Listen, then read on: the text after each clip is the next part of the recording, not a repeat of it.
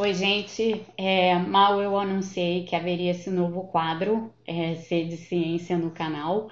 Eu já estou fazendo aqui o primeiro, na verdade, segundo, porque o primeiro foi a introdução, mas o primeiro episódio de fato que discute um paper científico. A gente vai ter outros episódios em que a gente discute metodologia científica, mas deixa eu falar sobre esse paper, porque esse paper, na realidade, ele é uma revisão, uma espécie de resumo, e, e resumo com observações extremamente pertinentes a respeito das vacinas que estão sob desenvolvimento.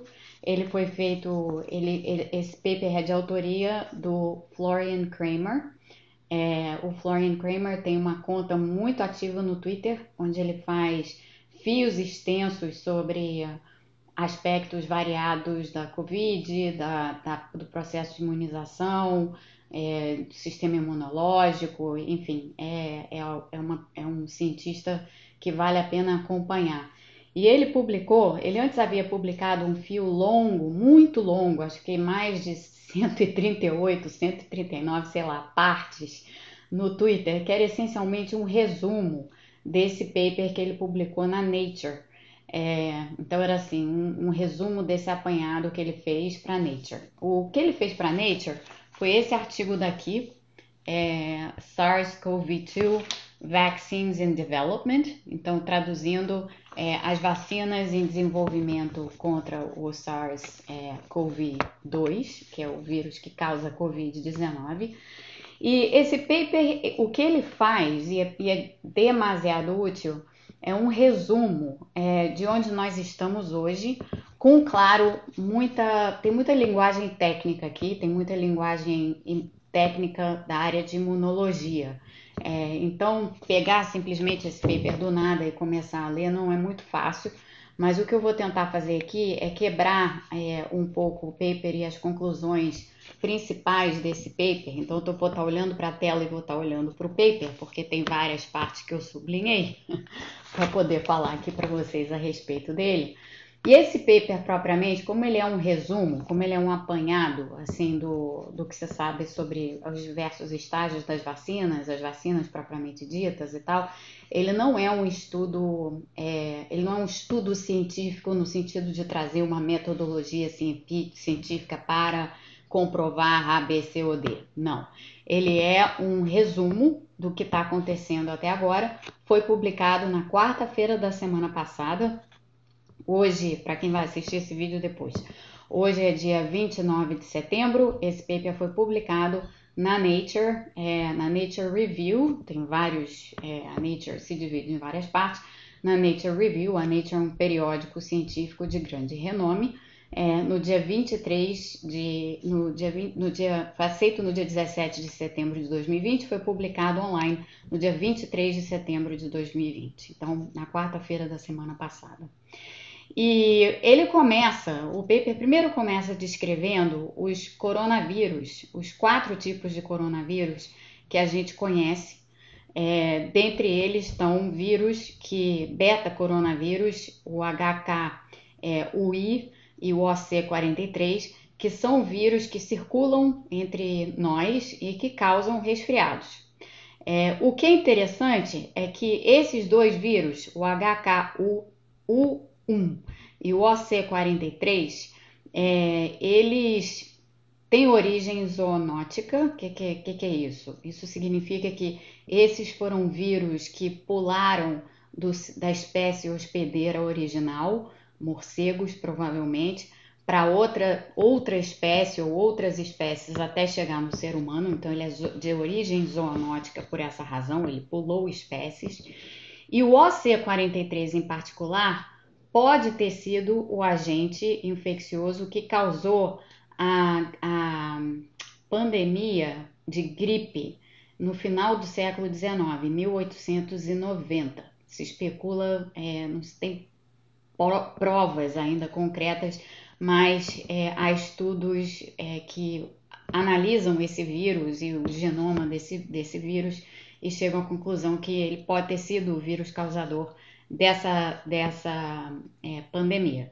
Lembrando que essa pandemia, as pessoas que foram expostas a, a esse vírus, havia uma hipótese entre a comunidade científica que aquelas pessoas que haviam sido expostas em 1890 nessa pandemia causada por este coronavírus tiveram um tipo de imunidade cruzada quando elas foram quando o sistema delas, o organismo delas se deparou com o vírus da gripe, entre aspas, espanhola. É, ficou com esse nome, ela não necessariamente não se originou na Espanha, mas acabou tendo esse nome.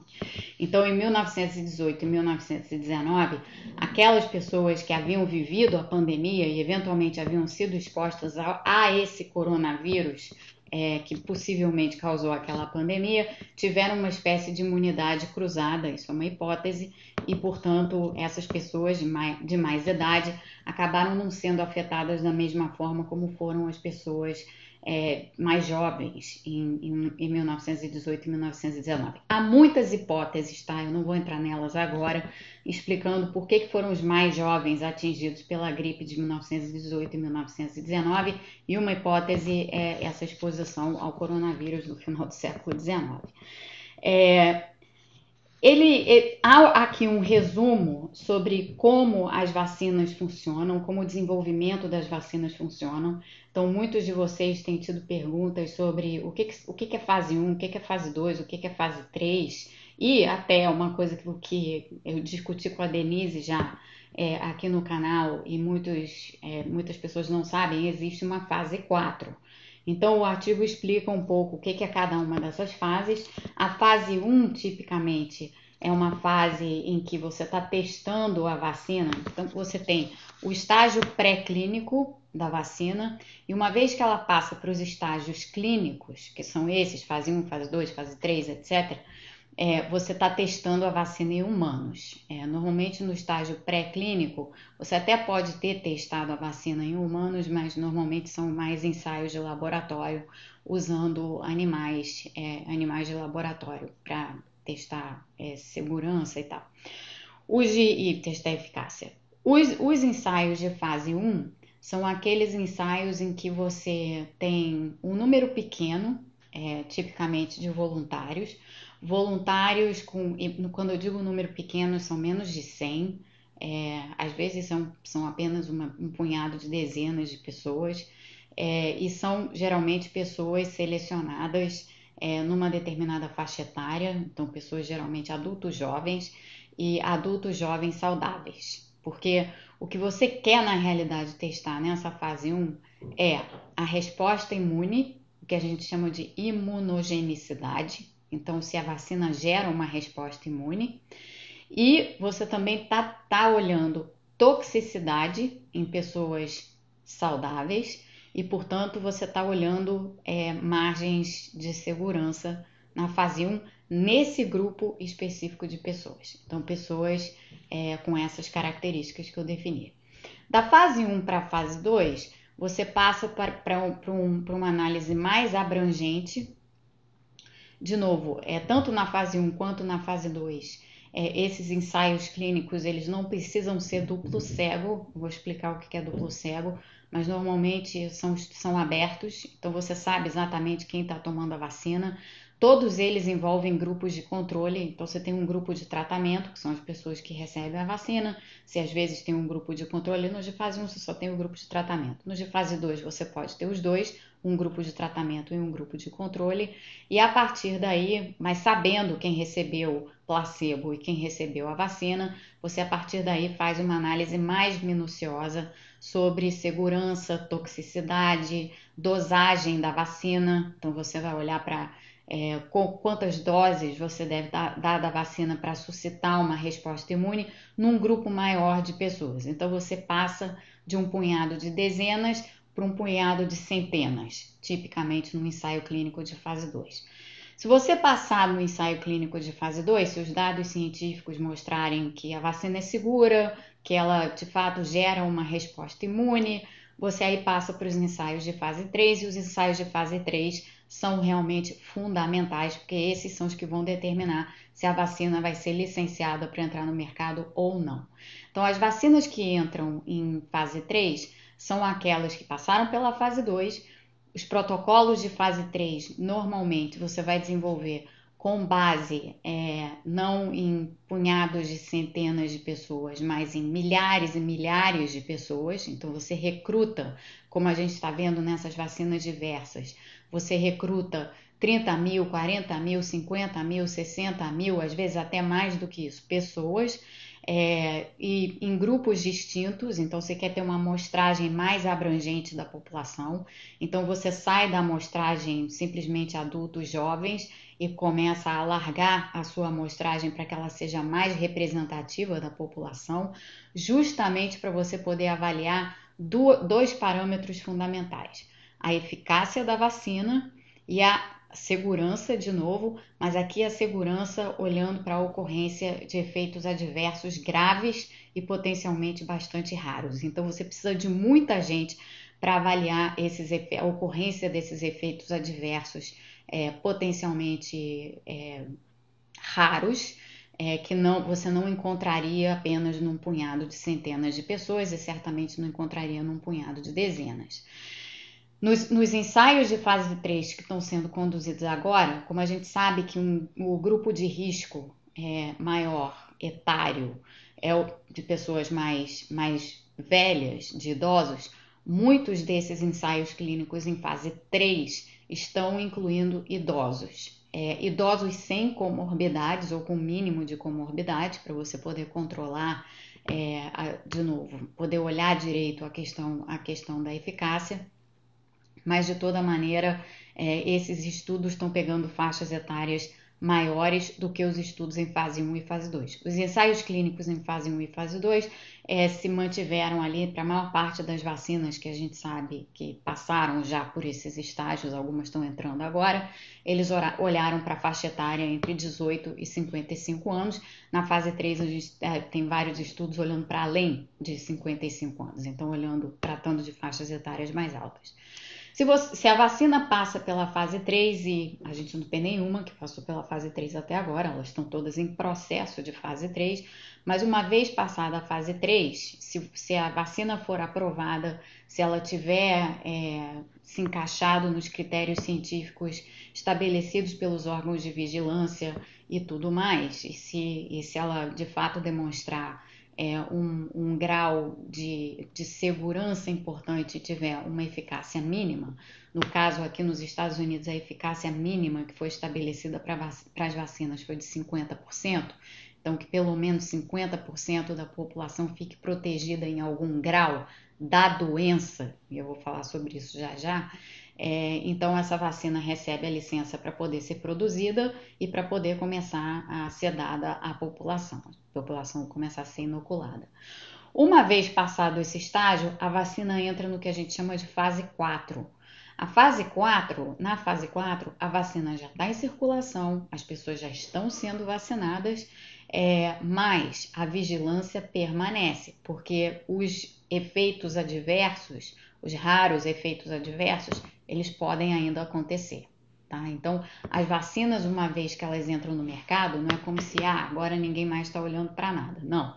Você continua tendo um acompanhamento é, dos órgãos de, de, vigilância sanitária e da, enfim, dos órgãos responsáveis, inclusive das, das, das empresas que desenvolveram as vacinas, no sentido de estar tá sempre é, olhando exatamente a, as margens de segurança, essas margens de segurança mais extremas da vacina. Então tem um bom resumo nesse paper aqui sobre esses diferentes, é, essas diferentes fases dos ensaios clínicos e o que, que elas significam. Tá? A partir daqui, é, o, o, esse paper discute por que, que as vacinas para a Covid-19 elas estão sendo feitas assim de forma tão rápida. Claro que tem uma situação de emergência no mundo e tal, mas isso não é o suficiente para explicar a rapidez. Uma parte da rapidez se explica pelo fato de que já havia doenças respiratórias, como o SARS em 2002, 2003, como o MERS, que é uma doença respiratória é, é, uma, é uma zoonose também, é um, é um vírus que veio provavelmente dos dromedários, dos camelos, teve vários casos em países do, do Oriente Médio. Então, MERS é para Middle Eastern Respiratory Syndrome. E nesse caso, é, as proteínas, é, para mostrar aqui para vocês o desenho do coronavírus, a proteína spike, que é essa azul aqui, essa proteína aqui, é a proteína que faz esse, essa espécie de espinho, né? Como a gente olha no, na coroa do, do vírus, que fica na superfície do vírus. É, essa, essa proteína ela já era bem entendida pelos cientistas, ela já havia sido estudada no contexto do SARS, no contexto do MERS. O SARS é um parente bem próximo do SARS-CoV-2. É, então, o SARS original, o vírus da SARS original, e essa proteína já tinha sido muito estudada. Então, as vacinas todas que estão sendo desenvolvidas têm como foco principal essa proteína, tá? E, e essa é a proteína que, na verdade, fornece, é ela que, é ela que, quando ela encontra a célula, todas as células têm nelas uma, super, uma, uma proteína na superfície e elas, ao encontrarem essa, essa, essa proteína S do, do coronavírus, é, ela, ela, esse, o receptor na superfície celular ele vai muitas vezes encaixar exatamente com, no receptor viral, a, prote, a proteína S, e esse é o mecanismo por meio do qual o vírus entra na célula, parasita a célula e começa a produzir é, o seu. começa a se replicar.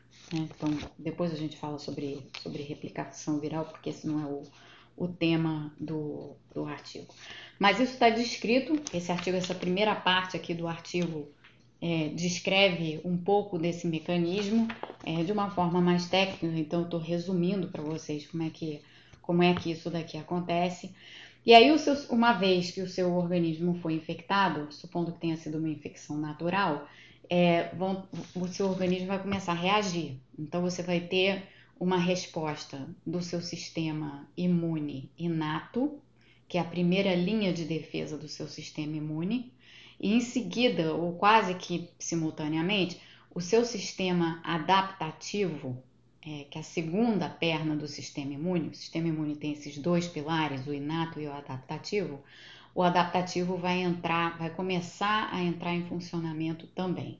O sistema adaptativo, o sistema imunológico de um modo geral é algo extremamente complexo. É, eu vou explicar o, como é que ele funciona num dos vídeos esses explicativos que eu vou fazer nesses quadros do, do canal, mas isso não é importante no momento, ou não tão importante para explicar é, ou para resumir esse paper aqui, pelo menos. Esse paper aqui, o que ele, ele, ele faz uma explicação genérica sobre o funcionamento do sistema adaptativo e ele fala uma coisa muito importante que às vezes a gente esquece no contexto da vacina, é uma coisa relevante. O vírus, o, o vírus da Covid, quando ele entra em contato com você, quando ele te infecta, ele vai te infectar pela sua via respiratória superior. Nas suas vias respiratórias superiores, você tem várias, é, você tem uma camada de mucosa né, em, cima, em cima das células. Você tem, essa, você tem essas cavidades é, de mucosa nas suas vias respiratórias superiores. Então, um dos primeiros, na verdade, um dos primeiros anticorpos que o seu que você produz quando você entra em contato com o vírus, isso, os anticorpos fazem parte do seu sistema adaptativo, não do seu sistema inato. Um dos primeiros anticorpos que você produz é o chamado IgA. Tá? A gente costuma falar o tempo todo em IgG, vocês que já ouviram, né? Testes de testes para anticorpo, vamos ver se eu tenho IgG e tal. É, os testes são para IgG normalmente, mas o primeiro anticorpo, na verdade, que o seu sistema adaptativo desenvolve é o IgA. O IgA ele é um anticorpo específico que está sempre na sua, que é desenvolvido é, quando um agente infeccioso penetra a mucosa ou qualquer cavidade é, de mucosa no seu corpo.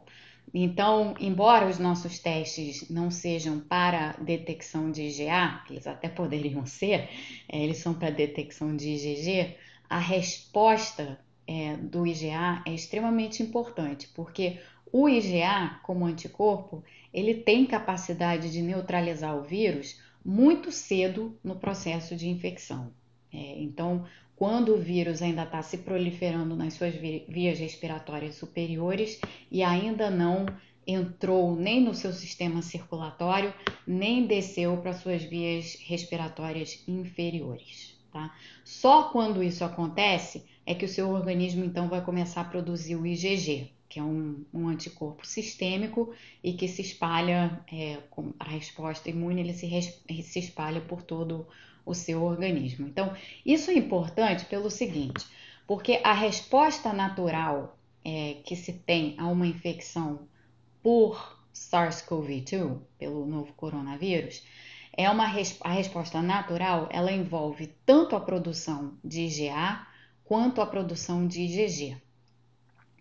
As vacinas, principalmente aquelas vacinas que são dadas por meio de injeção é, e de injeção intramuscular, injeção no braço, como a gente toma vacina de gripe, é, é por, por, ela entrar diretamente no seu, por ser uma, uma injeção intramuscular, e assim a vacina entrar diretamente no seu sistema regulatório, ela transpassa as vias mucosas. Então, no caso das vacinas, o seu organismo não vai produzir IgA. O seu organismo vai, na melhor das hipóteses, produzir IgG com grande afinidade para o que a gente chama do antígeno, para a proteína S do vírus. Então, com grande afinidade significa ele vai poder neutralizar aquela proteína, impedir que aquela proteína permita que o vírus parasite as células, é, mas é, o, as, as suas, nas, suas, nas suas mucosas o vírus pode continuar a se replicar. Então, você pode com isso não ter uma manifestação da doença, mas isso não significa necessariamente que você é, não esteja contagioso em alguma medida. Porque, de novo, o vírus entra em você pela sua, pelas suas vias respiratórias superiores.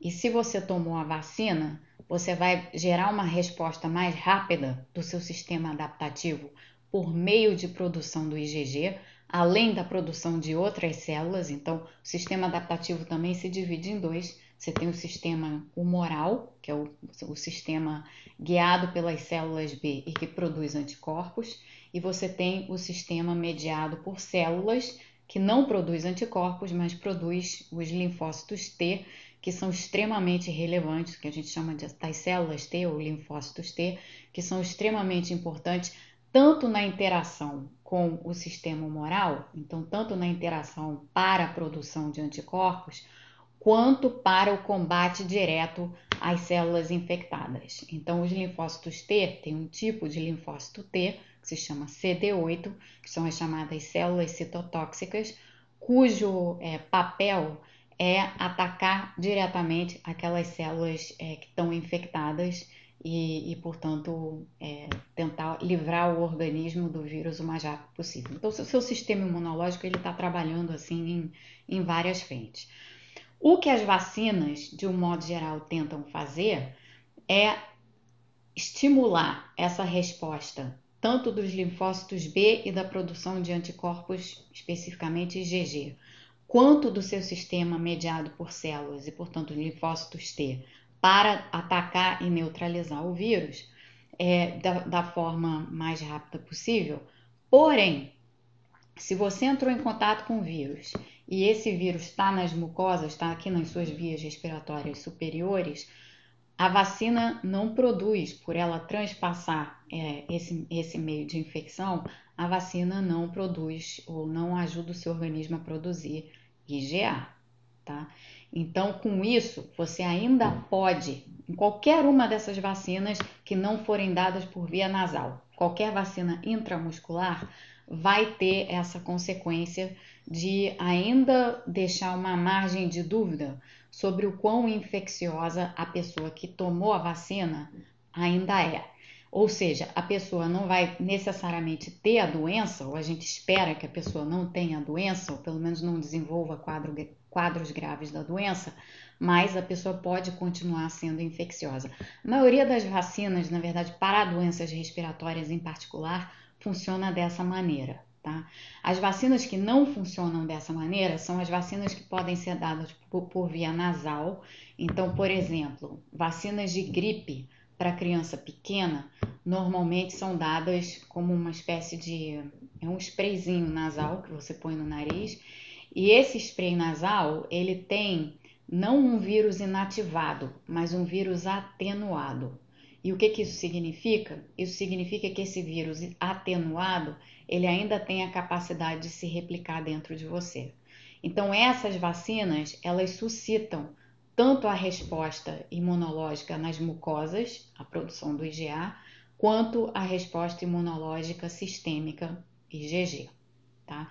Não há muitas dessas vacinas entre todas as candidatas, as cerca de 180 candidatas que estão aí sendo é, em estágios clínicos diferentes, ensaios clínicos de fases distintas sendo avaliadas, há pouquíssimas candidatas é, que, que, se, que se adequam a esse critério nasal, né? A maioria delas é, é intramuscular. Isso é importante e isso é um dos pontos é, que é destacado nesse, nesse artigo, tá? É, e, e, e, de novo, fazendo o ponto que eu, que eu fiz anteriormente.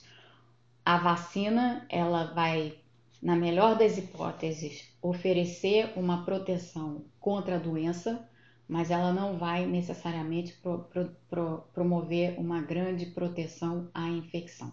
Então, a pessoa que recebe a vacina ainda pode estar infecciosa em alguma medida. A gente não sabe, tá? O quanto que isso, o quanto que isso é. Isso é um ponto que esse esse é, paper destaca em particular. A gente não sabe, as vacinas estão em fase 3, elas estão sendo analisadas e a gente vai ver na medida em que as pessoas que estão participando desses ensaios clínicos em fase 3 forem sendo é, infectadas ao longo do tempo, a gente vai poder ter uma ideia melhor a partir dos dados coletados do tipo de é, do, não só da eficácia da vacina em termos de proteção contra a doença, então da imunidade conferida contra a doença, mas também de qualquer redução ou atenuação do grau de infecciosidade dessa pessoa, tá? Que pode estar protegida contra a doença, mas ainda pode ser infecciosa em alguma medida.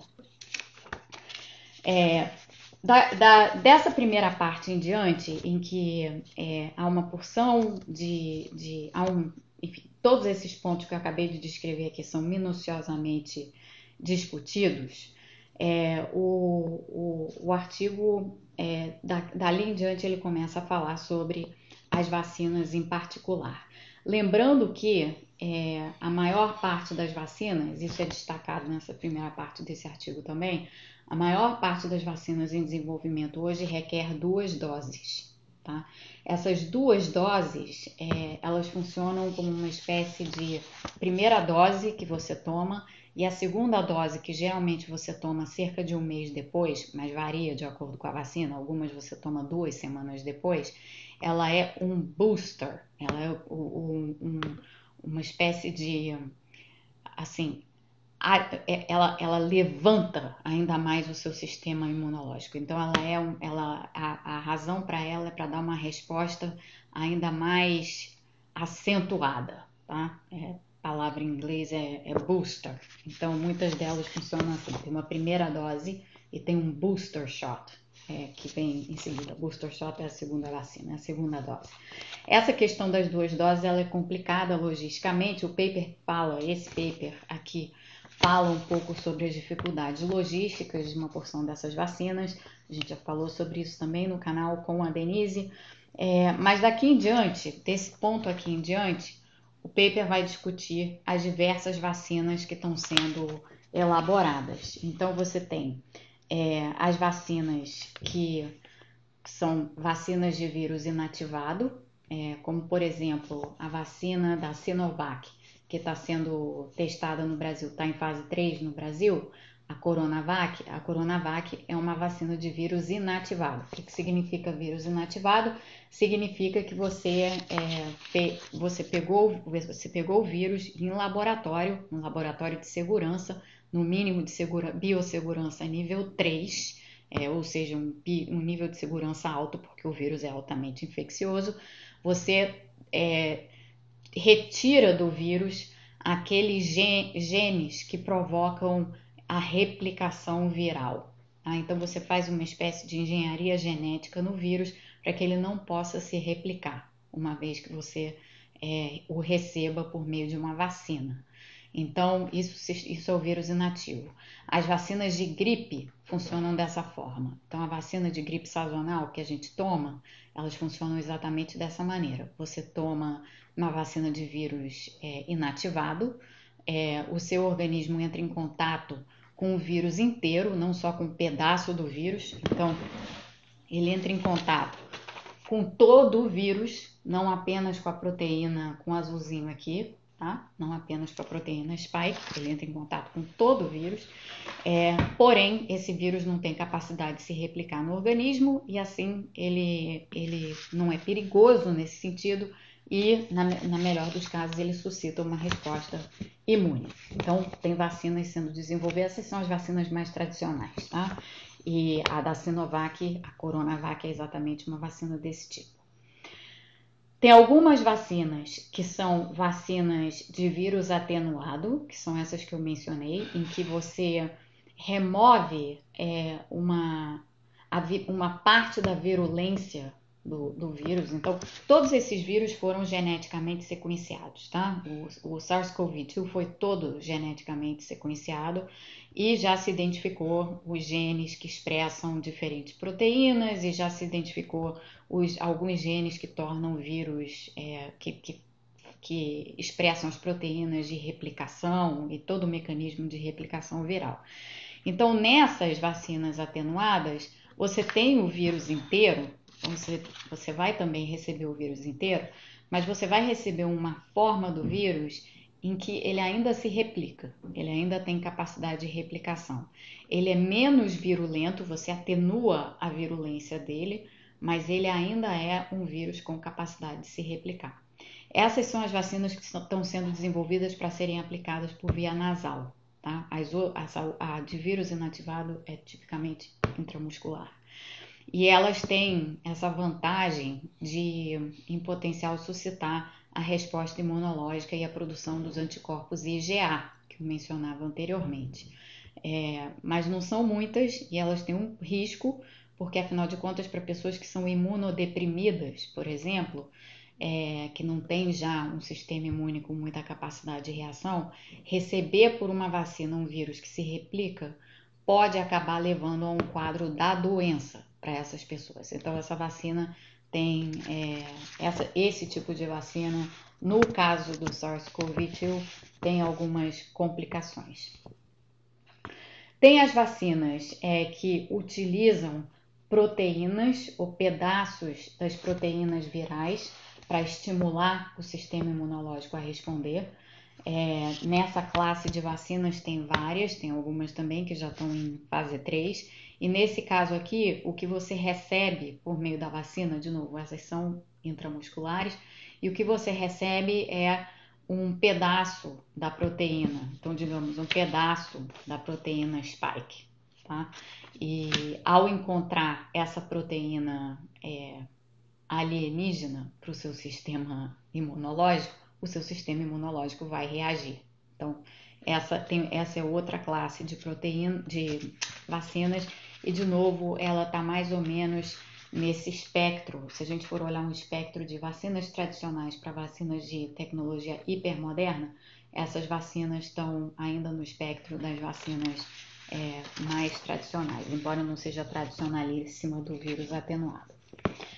Aí, a partir daí, a gente começa a entrar numa área, é, e essas aqui são as vacinas principais que estão em fase 3, a gente começa a entrar numa área aqui é, essa é a, sei lá, terceira página, página 3 do paper, é, em que estão as vacinas que utilizam vetores virais ou que utilizam material genético. Então, as vacinas que utilizam vetores virais, como por exemplo a da AstraZeneca, o que essas vacinas fazem é pegar um outro vírus, um outro vírus, e fazer também uma espécie de engenharia genética nesse outro vírus. Então, você pega esse outro vírus, não é o SARS-CoV-2, aí você retira o material genético original desse, desse vírus e injeta ali alguma coisinha do SARS-CoV-2. Você não está injetando o vírus SARS-CoV-2, não. O que você está fazendo é o seguinte: você pega esse outro vírus, que não é o SARS-CoV-2, tira o material genético dele e bota ali uma, um gene ou uma, uma sequência genética que reproduza, por exemplo, a proteína spike do SARS-CoV-2. Tá? Então, essas vacinas, na verdade, chamadas de vetores virais, elas são chamadas de vetores virais exatamente por isso um outro vírus é utilizado como vetor, como mecanismo de entrega, por assim dizer, é, de algo que vai ser reconhecido pelo seu sistema imunológico como alienígena, o tal do antígeno. O antígeno aqui é a proteína S. Então, dentro nesses vetores virais, é, você vai ter o, a codificar essa, essa, proteína vai estar geneticamente codificada, o material genético dessa proteína vai estar lá dentro ou um pedaço do material genético dessa proteína, não precisa ser a proteína inteira.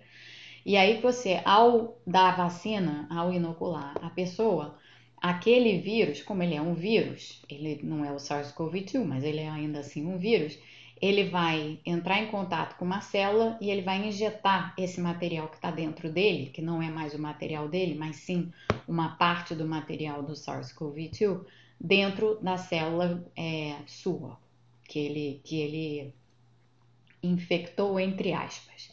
A partir desse momento, a célula sua vai produzir o material genético, vai decodificar a proteína e vai expressar a proteína viral, e de novo, seu sistema imunológico vai ser estimulado dessa forma. É, essas vacinas são bem interessantes na forma como elas funcionam. A vacina do ébola, é, quando teve a, a epidemia de ébola em 2014, a vacina do ébola foi uma vacina desenvolvida dessa maneira, ela usa um vetor viral é, para provocar uma reação imunológica. Então, já, tem, já temos experiência com esse tipo de vacina, embora relativamente limitada. É, mas o, a grande desvantagem dessas vacinas, em muitos desses casos, é que essas vacinas, os vírus que são utilizados nessas vacinas, em alguns casos pelo menos, são vírus que o, nós já entramos em contato com eles é, em algum momento da nossa vida. Então, apesar deles serem geneticamente modificados, o nosso sistema imune, que evoluiu para reconhecer todos os agentes infecciosos com os quais nós já entramos em contato, ele tem memória. E entendo memória, ele, se ele já entrou em contato com aquele vetor viral que está sendo utilizado nesse caso específico, o que ele vai fazer é atacar o vírus. Então, essas vacinas têm é, um, um, grau de, de incerteza a respeito de como seu sistema imunológico vai agir, porque pode ser que se ele reconhecer o vetor viral, ele destrua o vetor viral e nenhuma célula, no fim das contas, receba a proteína do SARS-CoV-2 ou os pedaços da proteína do SARS-CoV-2, tá? Por isso que a vacina da AstraZeneca em vez de usar um vírus comum entre, entre nós, entre nós seres humanos, como vetor, ela utiliza um vírus de chimpanzé. É, nós não somos chimpanzés, os, os, vírus, o adenovírus específico de chimpanzé, que a, a vacina da AstraZeneca usa, é, não nos infecta, portanto, o nosso sistema imunológico não o conhece e por isso ele é um bom candidato como vetor viral, porque o nosso sistema imune não vai atacá-lo. É, em tese, vai permitir que é, ele, ele injete o material genético do SARS-CoV-2 de interesse para gerar aí sim a resposta imunológica ao, a, é, ao ao vírus, ao, a, às partículas do vírus, não ao vírus, mas às partículas do vírus. É, essas vacinas, elas vêm em dois tipos, os vetores virais. Os vetores virais podem ser vetores virais que não se replicam, então como os vírus inativos não têm a capacidade de se replicar no organismo, ou elas podem vir na forma de vacinas e vírus que se replicam, vacinas que, que entregam vírus que se replicam. É, as vantagens e desvantagens de uma e outra é que, bom, no primeiro caso, ela não se replica, a gente não tem, é, não tem nenhuma preocupação eventual com outros efeitos colaterais da vacina associados a vírus que se replicam. É, porém, você tem que dar uma dose de proteínas virais do SARS-CoV-2 maior do que a das vacinas dos vírus que se replicam. Então, tem é, prós e contras nesses casos, mas o mecanismo é semelhante nos dois casos, a única diferença é se o vírus se replica ou não. E por fim, tem as vacinas genéticas. É, as vacinas genéticas descritas aqui. As duas principais são as duas vacinas de RNA sendo produzidas pela Moderna e pela Pfizer. Essas vacinas, elas não utilizam vetor viral, nada disso. Elas são simplesmente, é, elas são muito modernas, muito sofisticadas, tá? Elas requerem uma porção, elas têm uma porção de dificuldades logísticas, inclusive de armazenamento. Essas são as que requerem armazenamento com ultra refrigeração, porque elas são vacinas que injetam diretamente o material genético de um pedaço da proteína S. Então, de novo, gente, é sempre a proteína S, tá? Que é a que a gente conhece bem no nível molecular, como ela funciona. Então, essas vacinas pegam um pedaço da proteína S ou a proteína S inteira, não é o vírus, é só essa proteína, é, e o que, o que é injetado na pessoa é o código genético daquele pedaço da proteína ou da proteína, sem passar por vetor viral nem nada. É o código genético direto que é injetado em você, e aí aquele código genético ele vai entrar numa célula e ele vai ser vai produzir a proteína e, ou o pedaço da proteína e vai gerar de, dessa maneira a resposta imune. É, essas vacinas elas são supremamente interessantes. É, depois a gente pode falar mais a fundo da, da, da, dessas técnicas, porque elas são absolutamente fascinantes é, mas elas requerem uma tecnologia extremamente avançada no sistema de delivery da vacina, no sistema de entrega, né? Como você vai fazer a inoculação.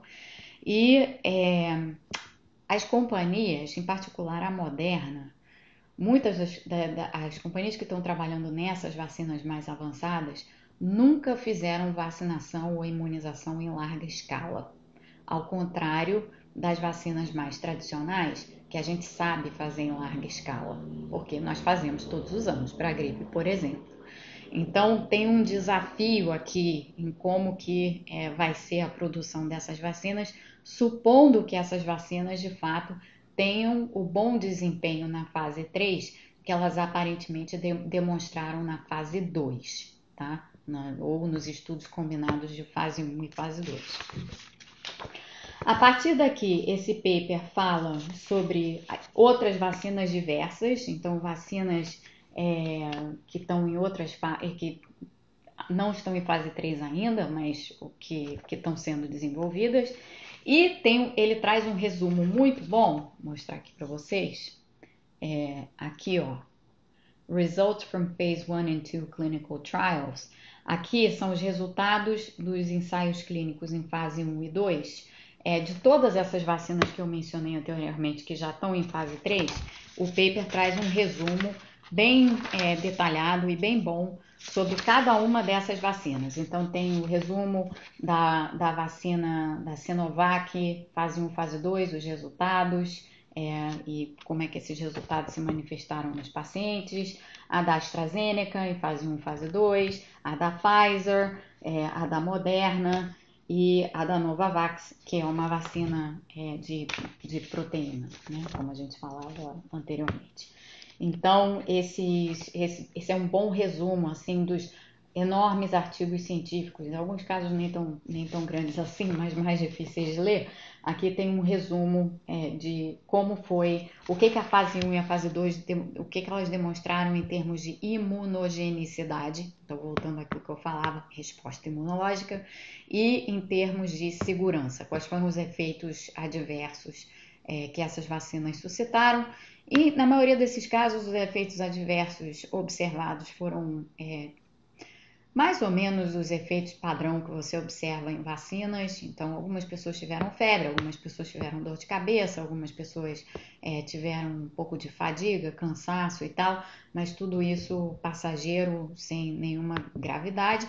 Teve caso, o, caso, o, o, caso da AstraZeneca, em que uma pessoa desenvolveu um quadro é, de mielite transversa, que é uma inflamação séria é, na, né, neurológica séria, mas aparentemente esse quadro nada tinha a ver com a vacina, tanto assim que a AstraZeneca já voltou a, a, a conduzir os ensaios clínicos de fase 3 no Brasil e no Reino Unido. Aqui nos Estados Unidos, a AstraZeneca ainda não voltou é, com os ensaios clínicos em fase 3, porque ainda tem um processo de investigação aqui sobre esse caso específico cada país tem a sua vigilância sanitária, né? Isso é um modo de operar.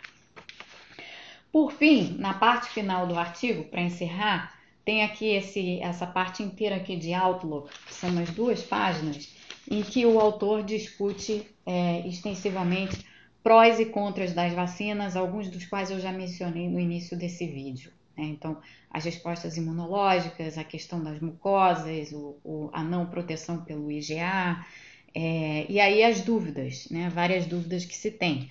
Então, é, então por exemplo, é, a gente, muitas das, dessas vacinas vão proteger, ou aparentemente vão dar um grau de proteção contra é, infecções do trato respiratório inferior, os pulmões, o que é muito positivo se de fato isso acontecer. No entanto, elas não vão esterilizar o trato respiratório superior aqui. Então você pode estar tá protegido contra doença pulmonar grave, mas pode ainda ser é, um potencial agente, uma, potencial pessoa contagiosa, é, porque essa, o vírus pode ainda estar tá se replicando na sua, na sua, no seu trato respiratório superior. Então isso é, isso é importante. É, a gente não tem, não sabe nada a respeito de, do quão é, a, a, quanto risco isso representa, porque a gente ainda não tem os dados para saber. É, segundo ponto, a gente não sabe quanto tempo vai persistir qualquer tipo de imunidade conferida pela vacina, não sabe, nem vai saber depois dos estudos em fase 3. É, lembrando que nos estudos em fase 3, o que é, os ensaios clínicos em fase 3, o que acontece é que você tem esse monte de gente, 30 mil, 40 mil, 50 mil pessoas, e você calcula essa amostragem grande é, com base na, na chance de, digamos, 200 a 300 pessoas, que é uma amostragem razoável, virem a se infectar naturalmente. Aí você vai observar a resposta imune dessas pessoas. É assim que você mede a eficácia. Tá? A eficácia da vacina, que não é a mesma coisa que a imunogenicidade da vacina. Imunogenicidade é a resposta imunológica à vacina, eficácia é Tá, você teve essa resposta imunológica aqui. O que, que aconteceu quando você realmente entrou em contato com o vírus, uma vez que você tomou a vacina? Isso é o que a eficácia vai nos dizer, tá? Nós ainda não sabemos, mas o recrutamento de tanta gente é pressupondo que é, você vai ter pelo menos 200 a 300 pessoas se infectando naturalmente, aí você vai poder observar como é que a vacina interage com o vírus e como é que a interação entre vírus, vacina e sistema imune se dá que é o que estabelece eficácia. Então, isso, isso posto, a gente vai ainda ver isso e vai ter que ver após isso o, quão, o quanto que essa imunidade à vacina persiste, para a partir daí talvez desenhar protocolos de booster shots. Então você recebe aquelas duas doses da vacina, ela tem um tempo, vamos supor, em que ela confere imunidade à doença. Passado esse tempo, ela começa a decair e aí você pode é, ter um, uma espécie de, como você tem em outras doenças, é, principalmente doenças é, infantis, ou tétano, se a gente for pensar no tétano, como você tem de tempos em tempos um booster shot para reativar o seu sistema imune, para ele se lembrar que tem esse vírus em circulação para o qual ele tem que responder. Então, é, isso tudo vai depender dos resultados dos, do, da fase 3. É, uma coisa importante é que, é que indivíduos idosos é, que, em geral, precisam ter uma resposta imune mais forte do que as pessoas mais jovens, que as pessoas mais jovens já têm essa resposta mais forte naturalmente, é, nesses indivíduos mais idosos, você tem, tem que analisar bem qual é a dosagem de vacina que eles têm que receber. Isso tudo, de novo, está dependendo dos ensaios em fase 3 e dos resultados que a gente vai ver dos, dos resultados em fase 3 é, e efeitos colaterais decorrentes disso e, e tudo mais. É, bom, isso é o resumo é, desse paper aqui que teve grande repercussão. É, é, um paper muito bom, recomendo que vocês leiam. Fiz o resumo para vocês aqui em português, espero que de forma simples, que seja compreensível. É, é importante porque é um bom resumo assim do estado atual das coisas, dos prós e contras, enfim, do que a gente sabe até agora a respeito das vacinas. autoria do Florian Kramer, ele tem o fio dele no Twitter, em que ele é, fez um resumo desse paper que ele publicou na Nature, mas deixo aqui com vocês esse primeiro vídeo sobre, sobre um paper e o que esses vídeos subsequentes aqui farão é exatamente tratar dos papers, das discussões. É, vou trazer pessoas para virem conversar sobre, sobre esses papers. E não será só, não, a gente não vai tratar só de, de Covid, a gente vai tratar também de, de outros temas da ciência. Então, a ideia é que esse aqui se torne um canal um, um, ou um quadro dentro do canal de educação científica num sentido mais amplo. É claro que Covid hoje domina nossas atenções, então vai ter muito material sobre, sobre Covid. Mas voltando, vai ter também algumas explicações sobre método científico. Eu resolvi começar por esse paper, porque esse paper, na verdade, é um resumo é, dos, das vacinas até agora e, portanto, ele não é propriamente um estudo, é, mas sim um excelente resumo, um excelente overview das vacinas que estão sendo produzidas. É isso e até o próximo vídeo.